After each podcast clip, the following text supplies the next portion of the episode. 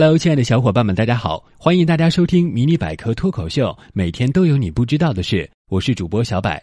昨天的节目播出后，微信平台上收到不少女听众对小柏的批评，说小柏昨天的节目明明讲的是闪电，直接说就好了嘛，干嘛非拉上个女性减肥的话头？而且对小柯减肥采取了冷嘲热讽的态度，十分讨厌。小柯能忍，广大女同胞们不能忍。哎呀，小柏三观超正的，绝对不敢讽刺减肥的各位神仙姐姐。为了赔罪，今天的节目就专门来说一说减肥的话题吧。前不久，有位体质超标的女性朋友想运动减肥，可是早上起来做早饭、照顾孩子就很忙，白天在办公室工作没时间做运动，下班之后要给孩子做晚饭，到八点之后才有时间可以自由活动。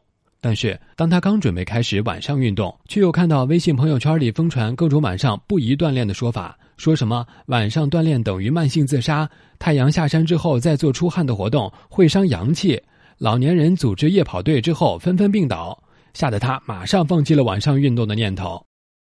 那么，古人不提倡晚上锻炼身体，这个说法靠谱吗？要分辨对错，就一定要还原到古代的生活中去理解，和现代人相比。古人生活比较艰苦，交通基本靠走，农活基本靠手，种田、养猪、砍柴、挑水都是相当辛苦的体力劳动。即便每天不刻意运动，身体活动量也会非常大。所以晚上要好好休息。再说，普通人家晚上能吃饱饭就不错，饿着肚子入睡的也不在少数，自然不能再额外消费体能。而现代人的生活方式则完全不同。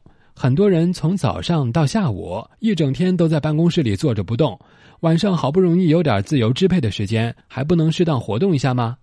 另外，如今食物已经极大丰富，晚餐又是一天中最为丰盛的一餐，难道天天晚上吃饱了坐在沙发上看电视会更有利于健康吗？如果非要说说什么时候运动最好，早上锻炼似乎是不错的选择。有研究显示，当受试者吃下热量、脂肪较多的食物后，同样的运动量，在早上完成的时候效果最好，因为和其他时间运动相比，早晨运动在一天当中抑制血脂上升的效果最好。而且早上起床之后，人体从代谢率最低的睡眠状态中醒来，如果能适当活动一下，有利于提升代谢率，改善血液循环。早上运动就意味着要早起，而早起的前提是早睡。早睡早起，生活规律本来就有利于健康，但是这并不能证明其他时间运动就一定有害，因为对控制血脂来说，即便下午或晚上运动也比不运动好。一般来说，晚上最好不做那种很兴奋的竞争性运动，运动量要适度，运动到全身舒适通畅的状态就好。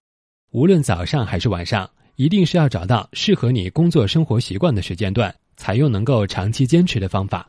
如果不能长期坚持锻炼，无论多么完美的健身计划都是没有意义的。人们常说，减肥最有效的两种方式是管住嘴、迈开腿。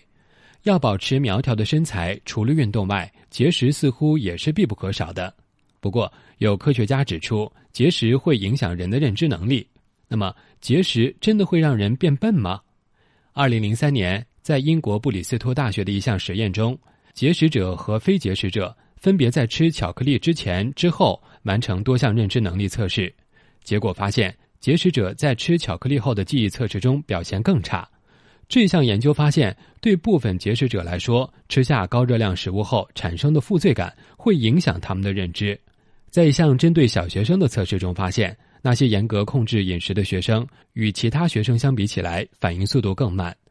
科学家推测，这可能是由于节食者的一部分认知和资源用来去克制自己的欲望了，用于去完成其他认知任务的资源就会减少。这种权衡可能是节食者在认知测试中成绩较低的原因。好了，小柏最后特别真诚的说，其实运动和节食的最终目的，并不应该只是减掉了多少斤、腰有多么细，而是要让自己更健康、更自信。不管胖瘦，你都是最美的女人。今天的节目就先到这里了，喜欢的小伙伴们点点订阅。想要 get 更多技能，微信搜索百科知识，微博搜索迷你百科脱口秀，关注解锁新知识。我们下期见喽！